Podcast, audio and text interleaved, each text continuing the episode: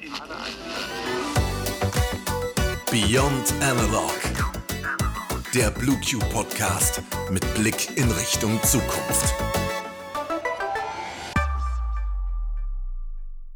Herzlich willkommen zu Beyond Analog, dem Blue Q Podcast rund um die digitale Transformation. Heute geht es um die Geschichte zur Industrie 4.0, die digitale Transformation und damit quasi die Basis unseres Schaffens.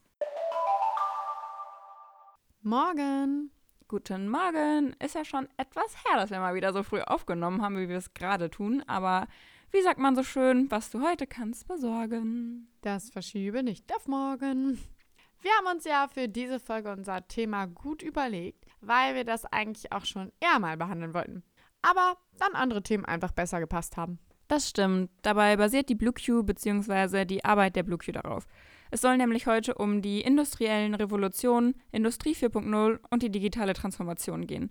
Das sagt sicherlich schon vielen was, oder man hat zumindest wenigstens schon mal den Begriff gehört. Und wir dachten, da bietet es sich doch direkt an, mal genauer zu betrachten, was dieser Begriff überhaupt bedeutet, beschreibt und was dahinter steckt, wie sich das Ganze entwickelt hat und natürlich auch die Industrie 4.0 mit uns, der Blue Cure, zusammenhängt.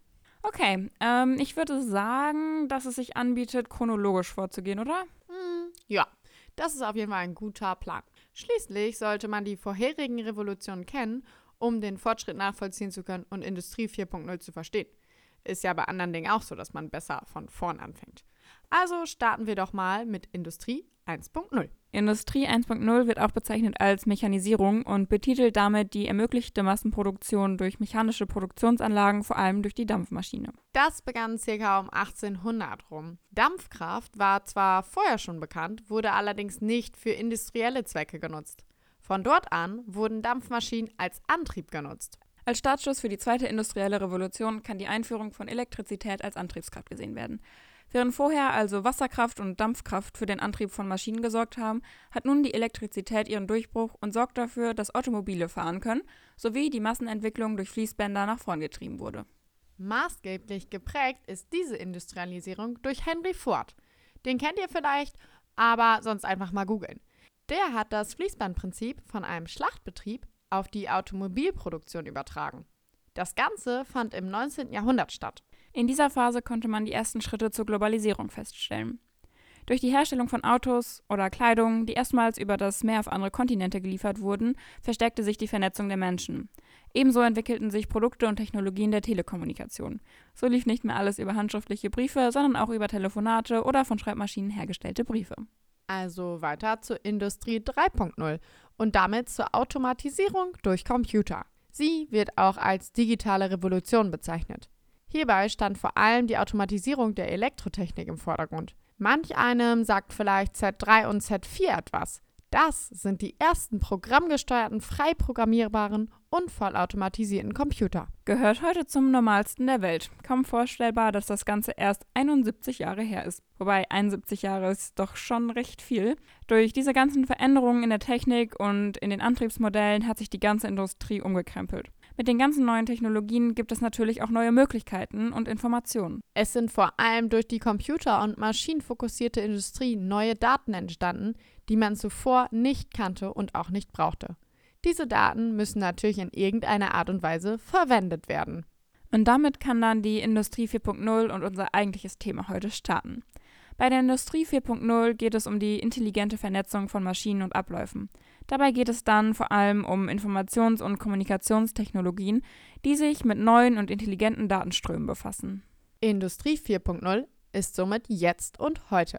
Etwa Ende des 20. Jahrhunderts begann diese Phase der Industrialisierung. Ein extremer Lifechanger dabei ist und bleibt das Internet. Heute kaum vorstellbar, dass es eine Zeit ohne Internet gab. Wenn man sich jetzt so manches Mal über schlechtes WLAN aufregt, ist das dann schon übertrieben. Mittlerweile hat ja echt fast alles eine Vernetzung zum Internet oder einen digitalen Bezug. Ob das jetzt die direkten Technologien sind wie Smartphones oder aber QR-Codes auf Produkten, digitale Bezahlmethoden oder was es sonst noch alles gibt. Boah, eine ganze Menge. Ja, überleg mal, wie viel schneller alles dank des Internets ist und welche Grenzen auf einmal verschwunden sind. Es war auf einmal möglich, mit Menschen auf der anderen Seite der Welt in Echtzeit zu kommunizieren. Und nicht nur das, sondern vor allem das Arbeitsleben hat sich komplett verändert. Aufgaben können vollautomatisiert durchgeführt werden. Oh ja, und damit wären wir dann auch bei Begriffen wie künstliche Intelligenz, Clouds, Intranets, Robotik und der IT. Einiges davon ist für uns zwei der Alltag. Und unseren Hörern sollten die Begriffe auch sehr bekannt vorkommen. Ich würde sagen, die BlueQ ist ein Beispiel dafür, was im Zuge der sogenannten industriellen Revolution durch Digitalisierung passiert und wie rasant sie sich weiterentwickelt. Rasant entwickeln ist da echt ein guter Ausdruck. Ich meine, seit dem Ende des 20. Jahrhunderts hat sich einfach alles verändert. Da können einige der BlueQ wohl ein Lied von singen. Es ist eben wichtig, in der digitalen Welt auch digital mithalten zu können. Und dafür sind wir da.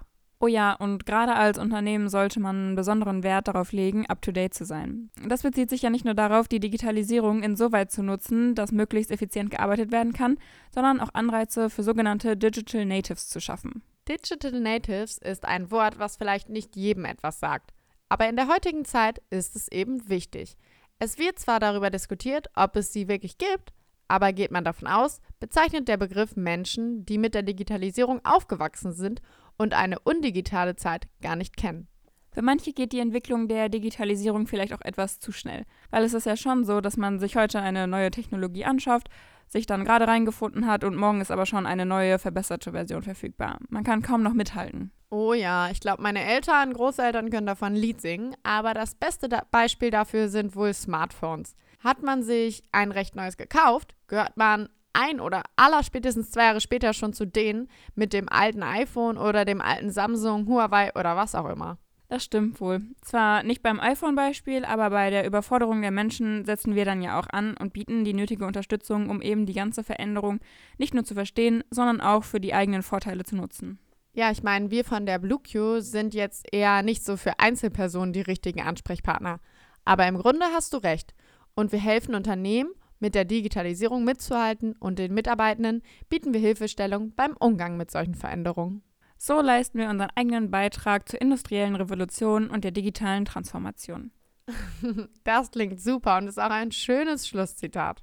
Finde ich auch. Und ein bisschen was haben wir ja auch schon in vorherigen Folgen gesagt. Da brauchen wir sicherlich nicht jede unserer möglichen Hilfen nochmal erwähnen. Absolut. Ich bin gespannt, was die Industrie 5.0 zu bieten hat. Naja, bis dahin gibt es von uns natürlich auch weiterhin jede zweite Woche neuen Input. Und um den Input nicht zu verpassen, abonniert uns. Damit verabschieden wir uns mit dem Nice to Know der Woche.